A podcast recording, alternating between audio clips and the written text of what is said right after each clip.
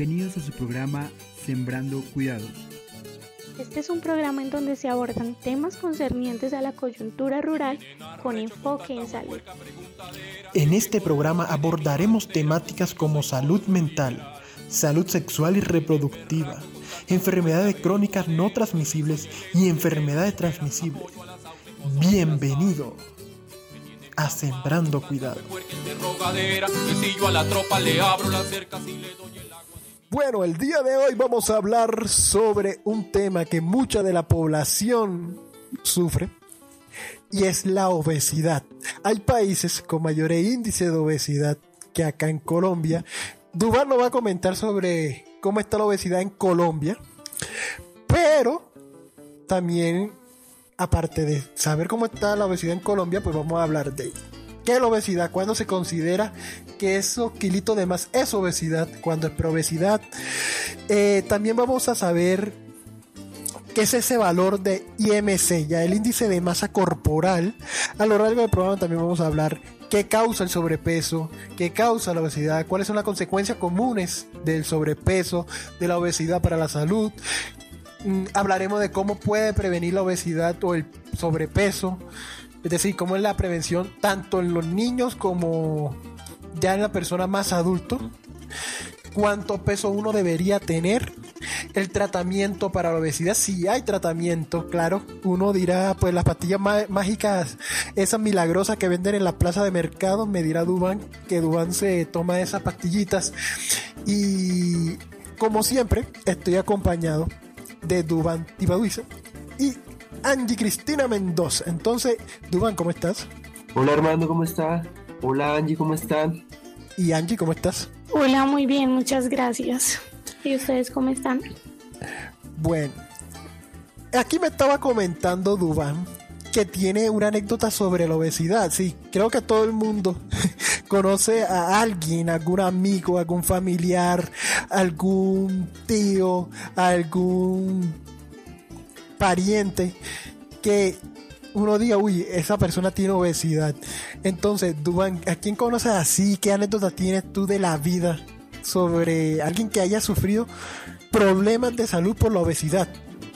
Sí, sí, conozco conozco un familiar muy cercano. Eh, este familiar eh, resulta que le diagnosticaron hipertensión arterial y eh, intentó iniciar su para bajar de peso, ¿no? Para bajar la recomendación médica fue bajar de peso, que también tenía pues, el colesterol alto y otros factores ahí cardíacos. Y la persona empezó a bajar de peso y digamos, eh, hizo su rutina, eh, su plan con el médico, pero lo que le quería comentar es que la gente empezó como a criticarla mucho.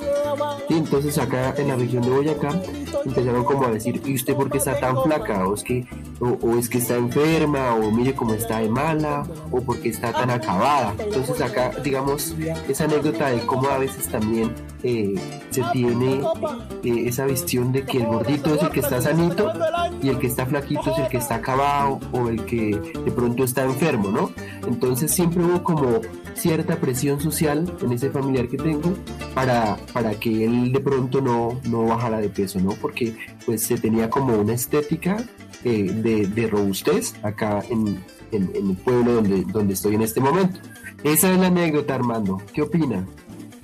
Bueno, yo opino de que es un tema bastante serio en verdad para la salud pública porque pues como, como decía ya puedes generarse problemas de salud graves, graves, graves, graves, desde problemas cardiovasculares, un paro cardíaco por obesidad, ¿no? Entonces, incluso con problemas en relaciones sexuales, eh, problemas para caminar por el peso de las rodillas, no lo aguantan el peso de tu cuerpo, dependiendo de ya qué tan grave es la obesidad, ¿no? Entonces sí me parece un tema importante y es por eso que lo estamos hablando hoy en día en Sembrando Cuidados. Entonces, vamos a empezar hablando sobre qué es la obesidad. Y para eso tengo a Angie Cristina Mendoza de Bucaramanga para el mundo. Angie. Bueno, Armando, claro que sí. Hoy, hoy vamos a hablar de obesidad, entonces les voy a contar qué es la obesidad. Resulta que la obesidad es una acumulación anormal o excesiva de la grasa que puede ser perjudicial para la salud. Además, la obesidad y el sobrepeso han alcanzado proporciones epidémicas, encontrando que las tasas de obesidad casi se han triplicado desde 1975 y han aumentado casi cinco veces en niños y adolescentes, afectando a personas de todas las edades, de todos los grupos sociales en las regiones de América y del mundo. Entonces es algo de lo cual debemos realizar la prevención adecuada y si se diagnostica, llevar a cabo el tratamiento correcto. Entonces Dubán nos va a comentar sobre cómo se diagnostica la obesidad. Sí, Cuéntanos un punto, un punto muy importante y es algo muy sencillo que inclusive lo podemos hacer en casa, no teniendo una báscula y una cinta métrica. Eh, ¿Cómo hago para saber si mi peso está adecuado? Se realiza un cálculo muy sencillo entre el peso y la talla. ¿Sí? Esta es la relación a la que se llama índice de masa corporal. El índice de masa corporal es una forma de poder ver nosotros cómo estamos en cuestión de peso o en cuestión de riesgo cardiovascular. Entonces, alguna, es una división muy sencilla. Eh, dividimos el peso, por ejemplo, en mi caso, 70 kilogramos sobre la talla al cuadrado. La talla, mi talla es 1,75 por 1.75. Entonces, 1.75 por 1.75 me da 3.01. Y divido mi peso en ese 3.01, que sería 70 dividido en 3.01 me da 22.95. Entonces, cuando yo tengo un valor mayor, menor, perdón, menor que 25, estoy hablando de un peso normal. En mi caso está en 22.95, tengo un peso normal. Si lo tengo el índice de masa corporal entre 25 y 29.9, estoy hablando de sobrepeso. Y si lo tengo mayor a 30, estoy hablando de obesidad. Cuando yo tengo un peso normal o un índice de masa corporal normal mejor, eh, quiere decir que el riesgo de sufrir enfermedades del corazón y el cerebro es menor que en otras personas. Eh, si yo tengo un índice de masa corporal con sobrepeso, quiere decir que uno tiene riesgo de sufrir enfermedades relacionadas con el sobrepeso, como la diabetes, el infarto del corazón o el cerebro, la elevación de las grasas en la sangre, y por lo tanto se recomienda una consulta médica que evalúe que se evalúe para conocer el estado de estas enfermedades que puedo adquirir. Y si yo tengo ya un índice de masa corporal de obesidad, como lo dije hace, hace rato, es mayor a 30, eh, quiere decir que tengo un alto riesgo de sufrir enfermedades como el infarto del corazón y la diabetes. Bueno, Armando nos va a comentar otro método que se llama la circunferencia de la cintura. Coméntenos, Armando, de qué se trata. Sí, ya te comento sobre la circunferencia de la cintura, pero quiero hacer otra vez el ejercicio del IMC. Funciona con la estatura en metros cuadrados. ¿Cómo una persona calcula la estatura en metros cuadrados? Sí, ¿Cómo? digamos, eh, puede que el cálculo quede mal hecho si yo, por ejemplo, escribo 175 centímetros. O sea, no, en el caso del ejemplo que les daba hace rato, ¿no? Entonces, yo tengo 175 centímetros, no me funciona la, la operación matemática. Tiene que ser un metro, coma, con 75 centímetros. O sea, 1,75 por 1,75. Eso se llama talla al cuadrado. Y mi peso lo divido en ese valor que me dé la multiplicación de mi talla en metros por mi talla en metros. Eso me da un valor. Puede ser, dependiendo cómo estén eh, mis valores, eh, que me puede clasificar en normal, sobrepeso o obesidad.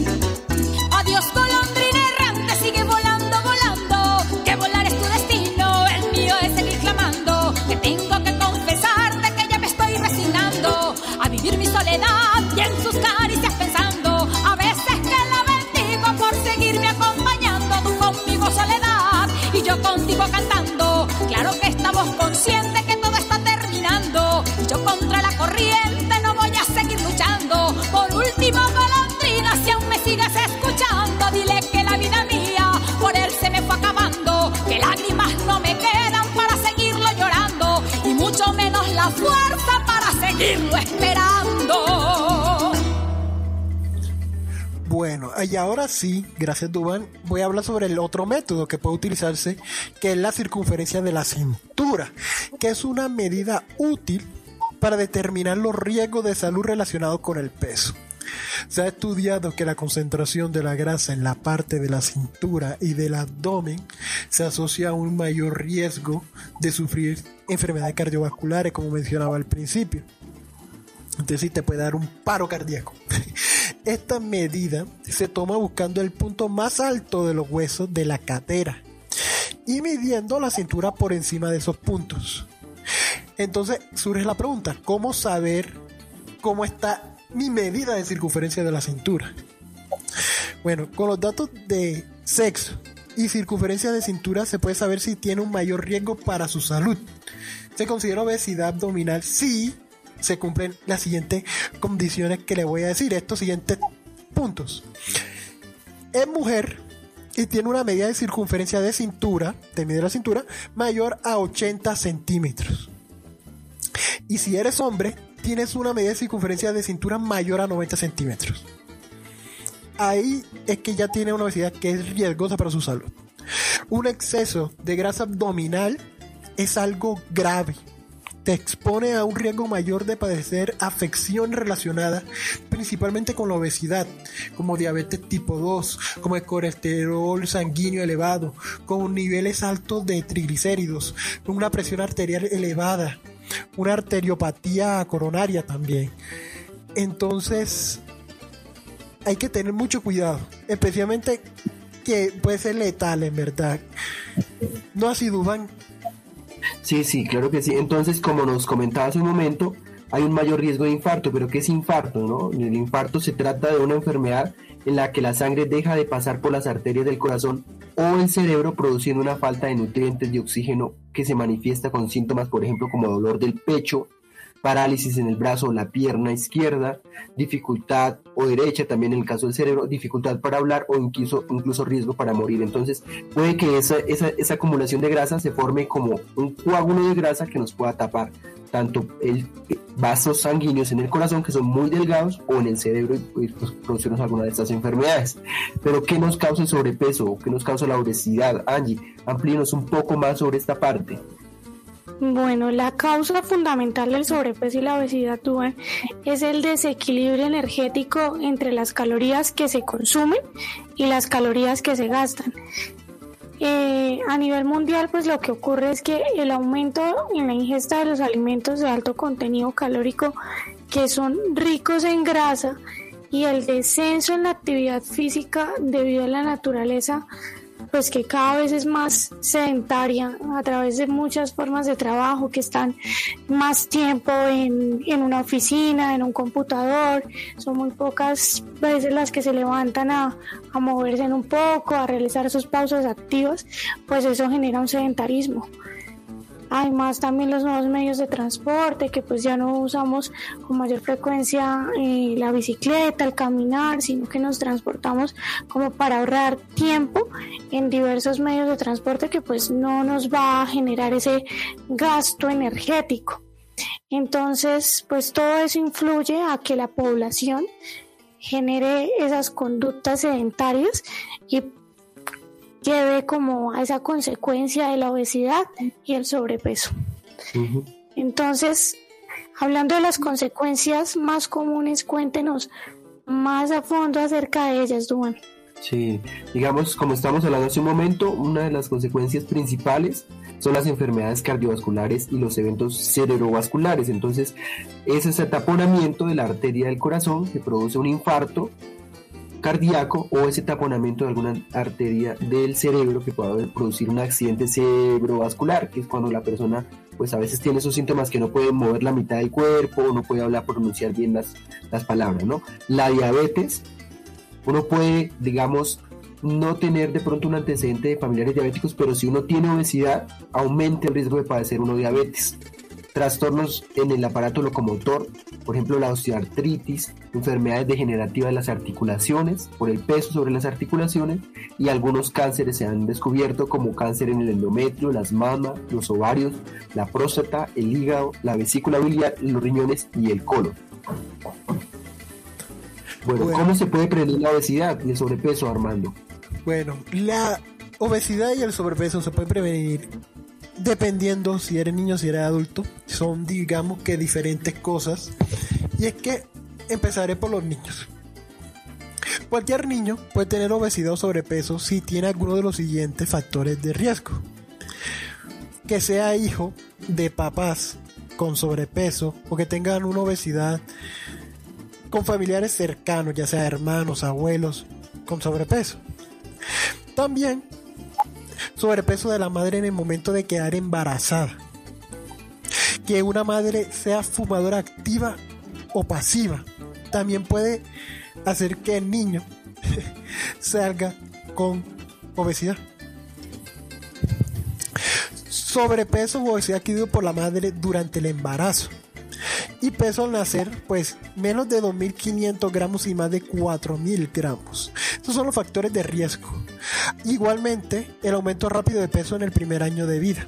Esto es de, de los de la prevención de obesidad en niños. Angie, tú me vas a hablar un poquito más sobre este tema, ¿no? Sí, claro que sí. Entonces, hay un dato muy importante y es que la lactancia exclusiva hasta los seis meses de vida es un buen inicio para combatir la obesidad en los niños, ya que esto va a disminuir a que se consuman alimentos lácteos ya procesados o leches procesadas para alimentar a los niños que pues van a tener un gran contenido de, de glucosa, de azúcar y pues eso va a generar como cierto desequilibrio energético que ya habíamos hablado anteriormente en los niños. Entonces, por eso es importante tener en cuenta que lo que empieza bien, pues termina bien. Y que la lactancia materna exclusiva previene la obesidad en niños.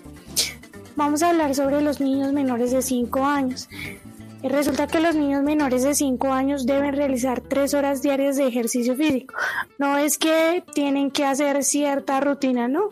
Es realizar esas actividades físicas con los niños que los motive a correr, a, a estar caminando, a jugar con sus, con sus juguetes.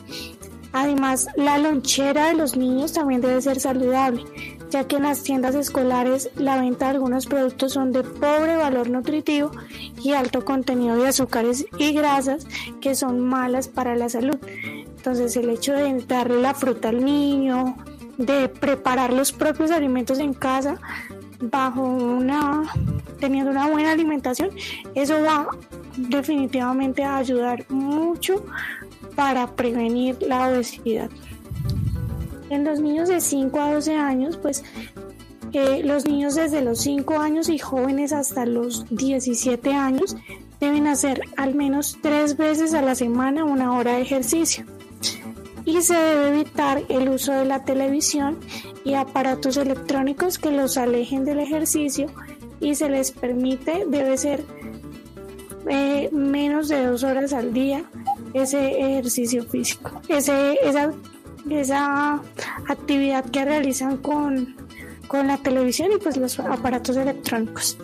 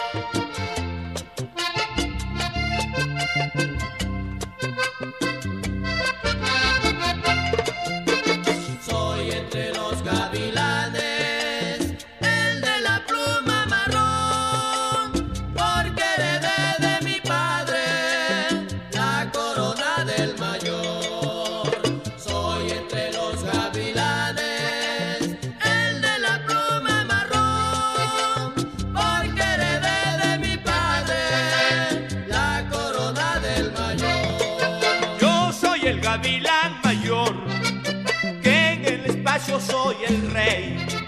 Yo soy el gavilán mayor, que en el espacio soy el rey.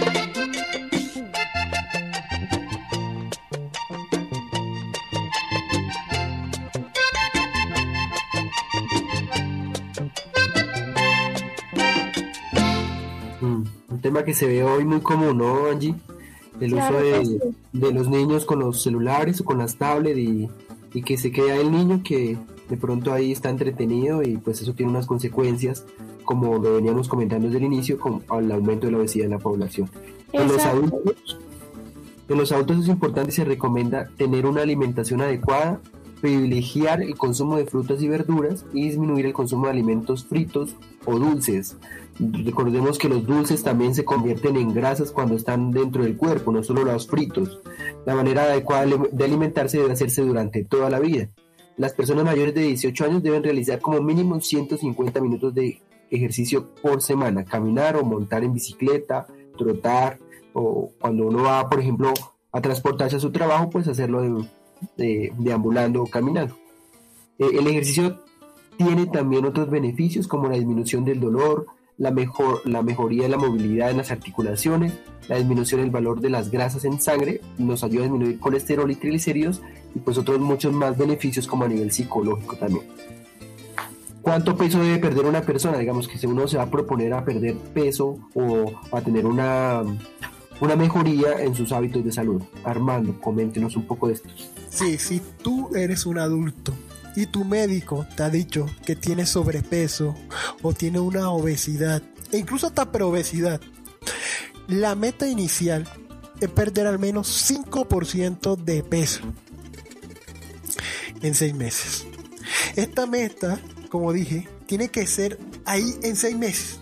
Y un año después de haber iniciado con esos cambios en los estilos de vida, es decir, como actividad física, ir al gimnasio, una alimentación saludable con dieta donde esa dieta no te lleve a incluso más problemas de salud, porque también hay unas dietas que son supremamente fuertes, que prácticamente no comes, o si comes son almendras, cositas pequeñas que te enferman. Entonces, por eso la recomendación es 5% del peso, meta inicial, 6 meses después de haber iniciado, un año y un año después de haber iniciado los cambios en el estilo de vida. Por ejemplo, si tú eres, si tú eres obeso y tu peso actual es de 100 kilogramos, debes perder al menos 5 kilogramos y mantenerte en 95. Si se logra mayores pérdidas de pesos, se pueden lograr también mayores beneficios para la salud, pero con cuidado. ¿No así, Angie? Claro que sí. Vamos a hablar sobre el tratamiento para la obesidad. Eh, ya teniendo obesidad, pues es ideal que si se quiere, si se desea bajar de peso, es necesario que se combine con una alimentación saludable y actividad física. Esta debe ser, eh, o sea, para modificar esa dieta, esa alimentación debe ser supervisado por el médico y la nutricionista. No es que mi amiga, mi vecina, a mi vecina le funcionó tal dieta, entonces yo la voy a aplicar también para mí, no porque el metabolismo de todos los cuerpos son diferentes. Entonces, sí es necesario que esté supervisado por médico y nutricionista. Además, también para lograr reducir peso se requiere realizar actividad física vigorosa al menos 300 minutos a la semana, es decir, una hora diaria, cinco días a la semana. Esta actividad física debe ser recomendada por su médico para evitar lesiones. Se recomienda caminar rápidamente, montar bicicleta y recordando que pues cualquier actividad vigorosa debe ser recomendada igualmente por el médico.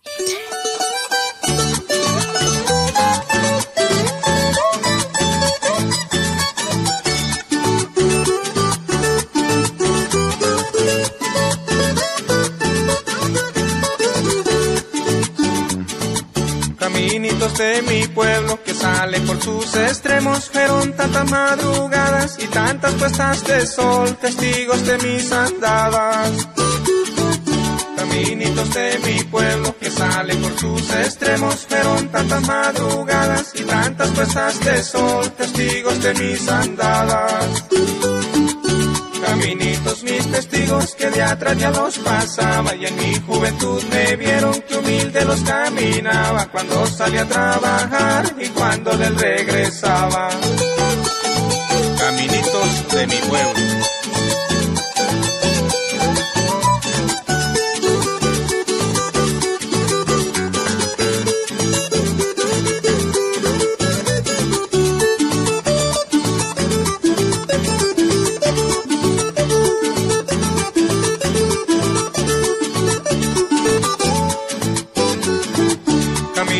De mi pueblo que recuerdo y me entristezco porque algunos ya no existen, porque se han ido borrando, se perdieron en el tiempo.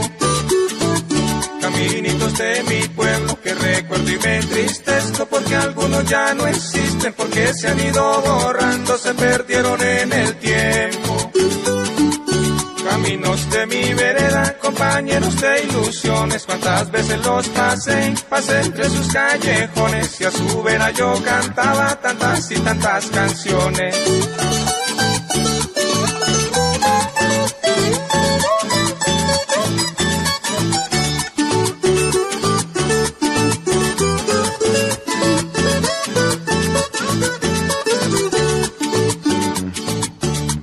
Caminitos que del pueblo se suben a las montañas, cuánto los quiero y extraño, porque fueron tantos años compañeros de mi infancia. Caminitos que del pueblo se suben a las montañas, cuánto los quiero y extraño, porque fueron tantos años compañeros de mi infancia. ¿Cómo poder olvidar uno de esos momentos de sueños y de ilusiones que no faltan en los pueblos y que quedan en el alma que no se lo lleva el viento?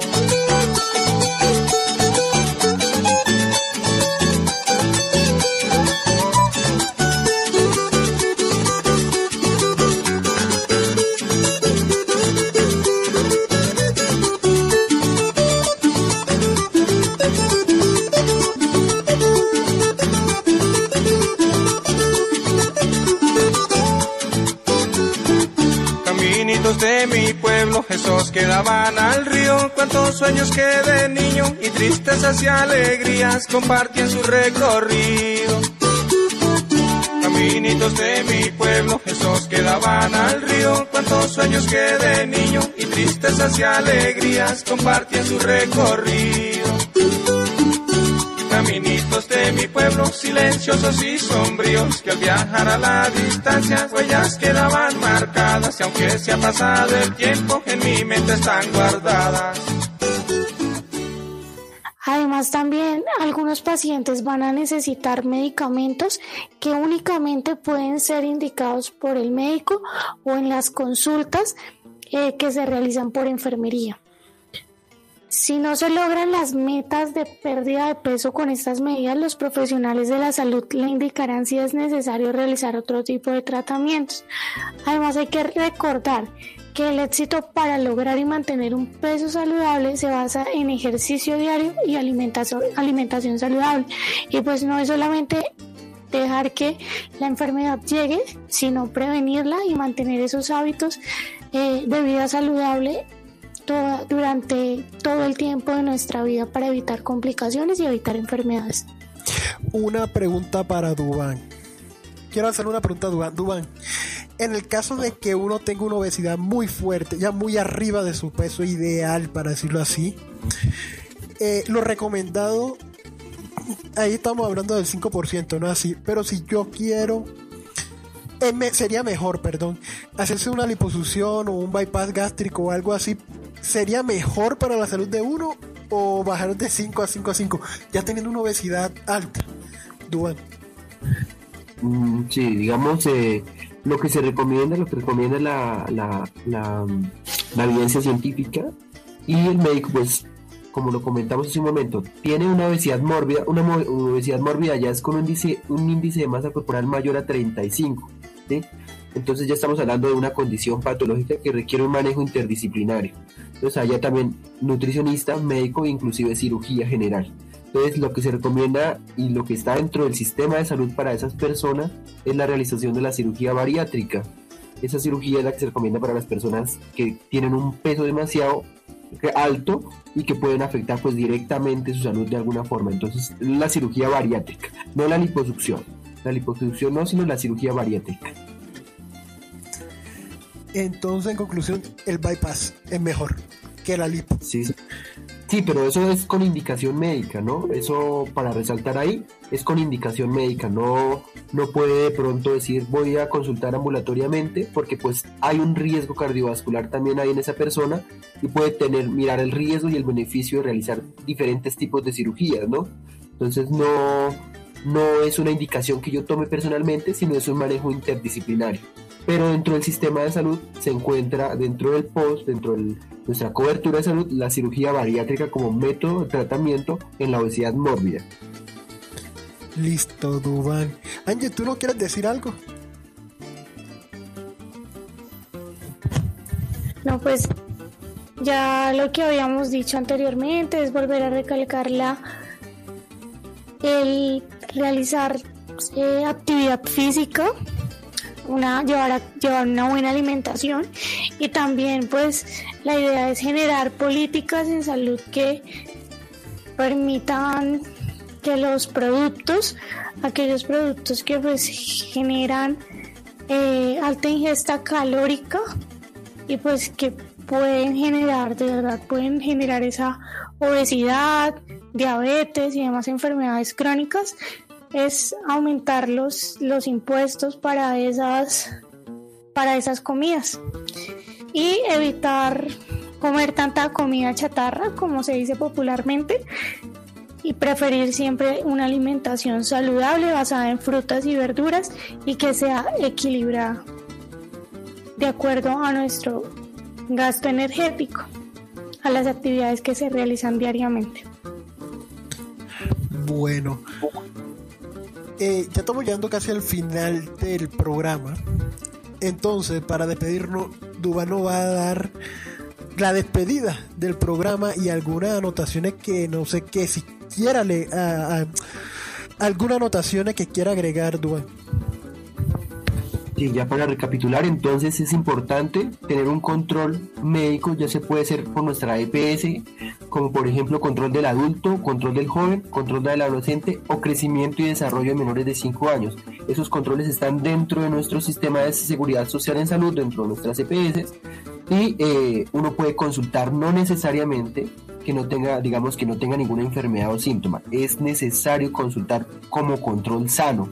Sí, digamos, uno siempre a veces tiene en el imaginario de que cuando estoy enfermo voy al médico, ¿no? Pero no hay una indicación de prevención de este tipo de enfermedades porque son crónicas, pero son prevenibles. Entonces, asistir a, los, a, los, a las consultas que están en nuestro sistema de salud y aprovechar también los espacios comunitarios que tengamos. Por ejemplo, los días de mercado para acceder mejor a frutas y verduras o los espacios como los parques, ¿no? Es importante también desde el ámbito comunitario y rural que se, se, digamos, se promuevan esas políticas de ambientes y entornos saludables, digamos, tener el acceso a, a una seguridad alimentaria, el acceso a un ambiente saludable, por ejemplo, libre de tabaco o un ambiente en- que tenga para que nos brinde los espacios para poder hacer deporte, ¿sí? Entonces también es algo que va un poco más a, a lo que comentaba hace un momento Angie, que es la política pública. Ya para cerrar eso y pues no está de más las recomendaciones que dimos en cuanto a chequear nuestro peso, tomarnos nuestro peso, nuestra circunferencia de cintura y pues hoy mismo podemos mirar nosotros cómo está nuestra salud. Hoy mismo con una cinta métrica y con una báscula podemos realizar nosotros mismos un diagnóstico de cómo estamos, de cómo vamos o qué podemos hacer para mejorar esa situación o seguir conserv- conservando nuestros hábitos que tenemos. Listo, Duban. Entonces, dicho esto, ya el momento de cerrar el programa. Esto fue Sembrando Cuidados, un programa donde hablamos sobre enfermedades de interés de toda la población de Colombia e incluso del mundo. En algunos países más que otros ciertas enfermedades. Pero bueno, esto fue todo por hoy. Nos encontramos en una próxima ocasión aquí en Sembrando Cuidados. Chao, chao.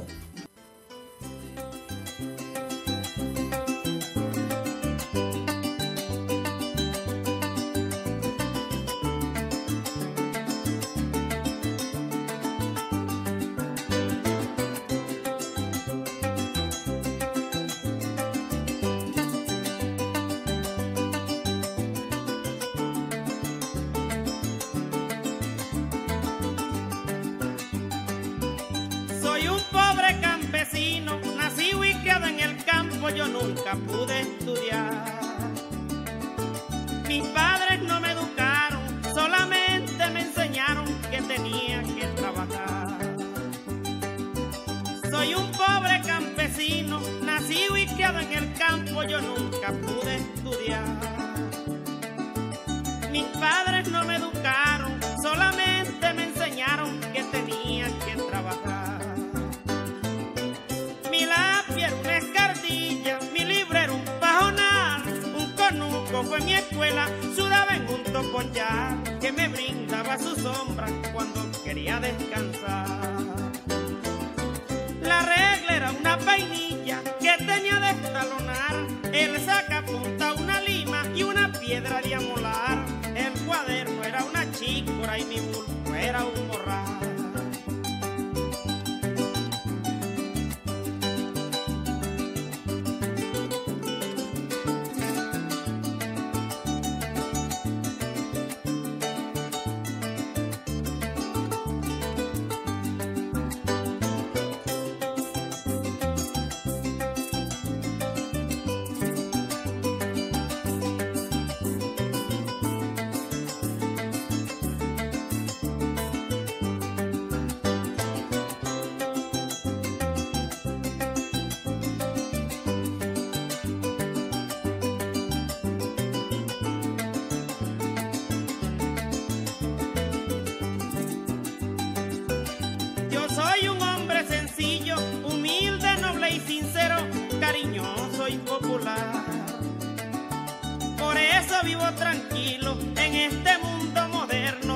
que nadie me haga humar.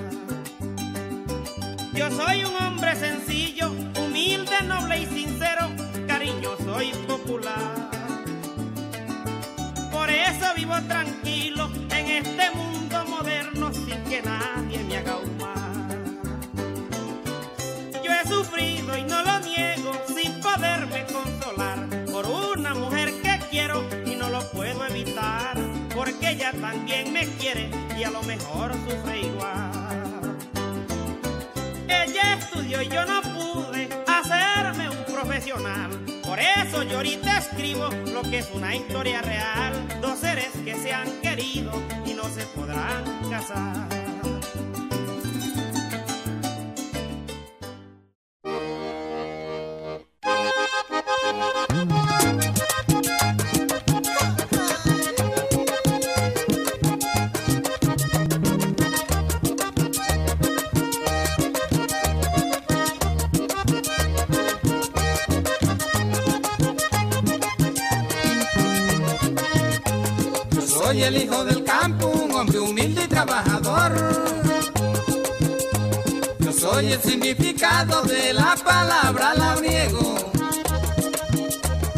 Soy aquel campesino maltratado por el sol.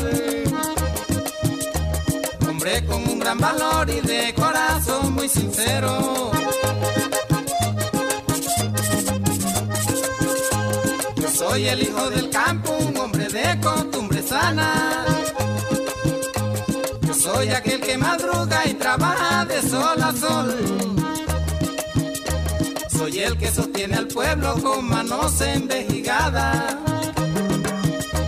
Trabajo hasta sin comida, siendo yo el agricultor, pero no me dan valor. Yo carezco de importancia, y si no existiera yo, hasta dónde llega la ignorancia. Y si no existiera yo, hasta dónde llega la ignorancia. Que invitan las esperanzas, yo soy el gran defensor. Que invitan las esperanzas, yo soy el gran defensor.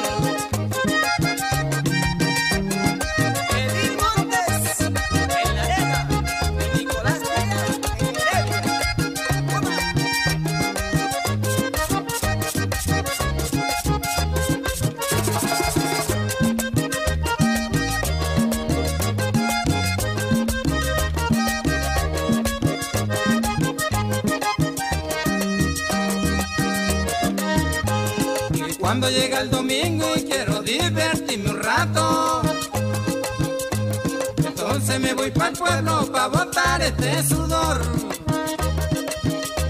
Como yo soy campesino, recibo son malos tratos. De aquel que no se imagina que ha fomentado el valor.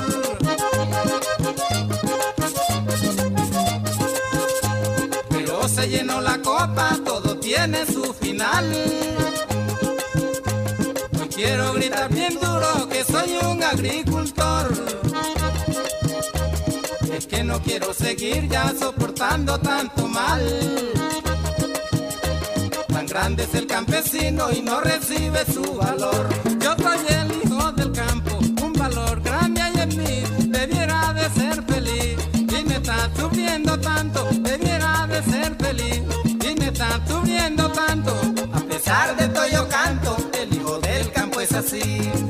Pesar de todo yo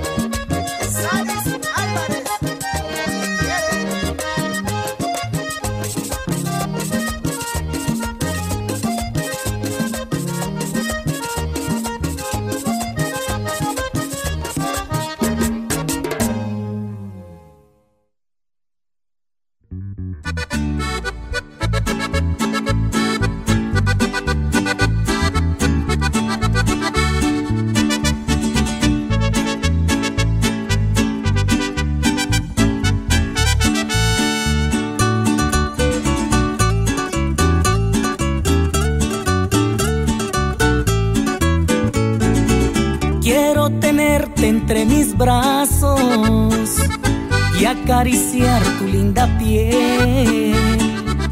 Quiero que sepas que te amo y besar tus labios de miel. Mi destino fue conocerte, pues tú me llenas de ilusión.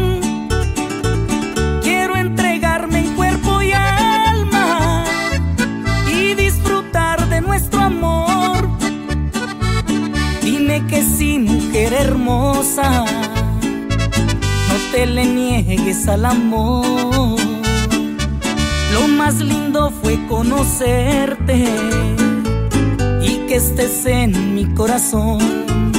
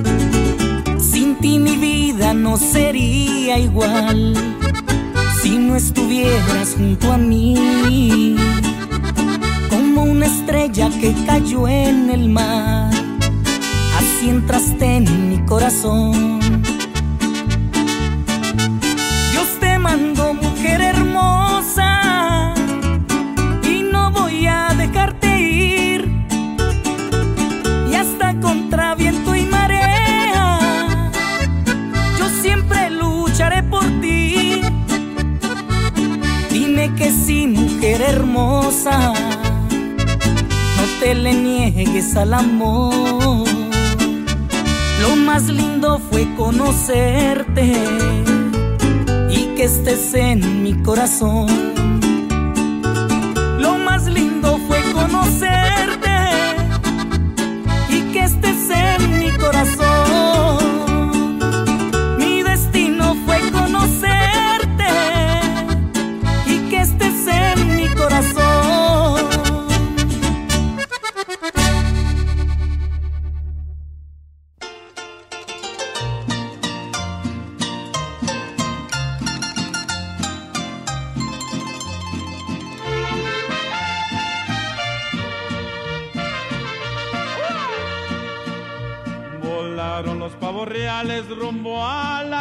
la sierra mojada, mataron a Lucio Vázquez por una joven que amaba. A las once de la noche estaba Lucio cenando, llegaron unos amigos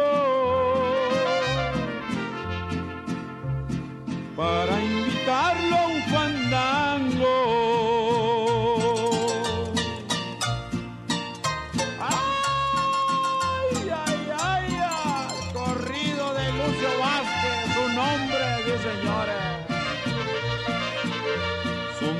Se lo decía, me lo avisa el corazón, no vayas Lucio a ese baile. Cuídate de una traición. Montaron en sus caballos rumbo a la sierra mojada donde se hallaba la joven que Lucio tanto adoraba. ¡Ay, ja, ja, ja! Lucio Vázquez, un hombre. Cuando llegaron al baile, Lucio no quiso tomar, uno le brinda una copa y otro le clava un puñal. Luego que ya lo mataron, le echaban tierra en la boca, no es lo mismo ver morir. Como cuando a uno le toca.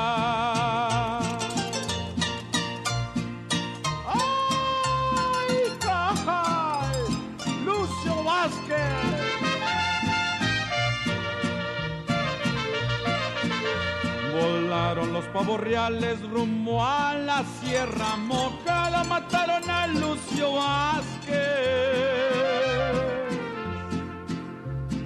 por una joven que amaba.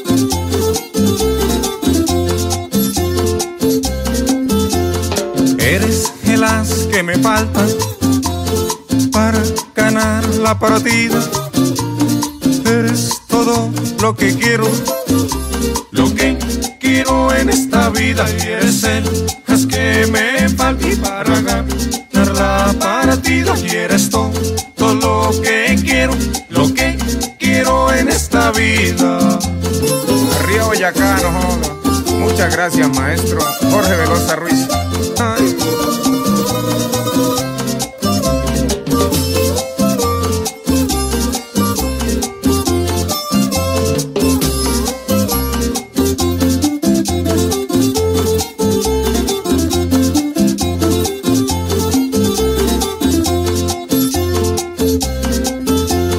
Eres mi ángel de la guarda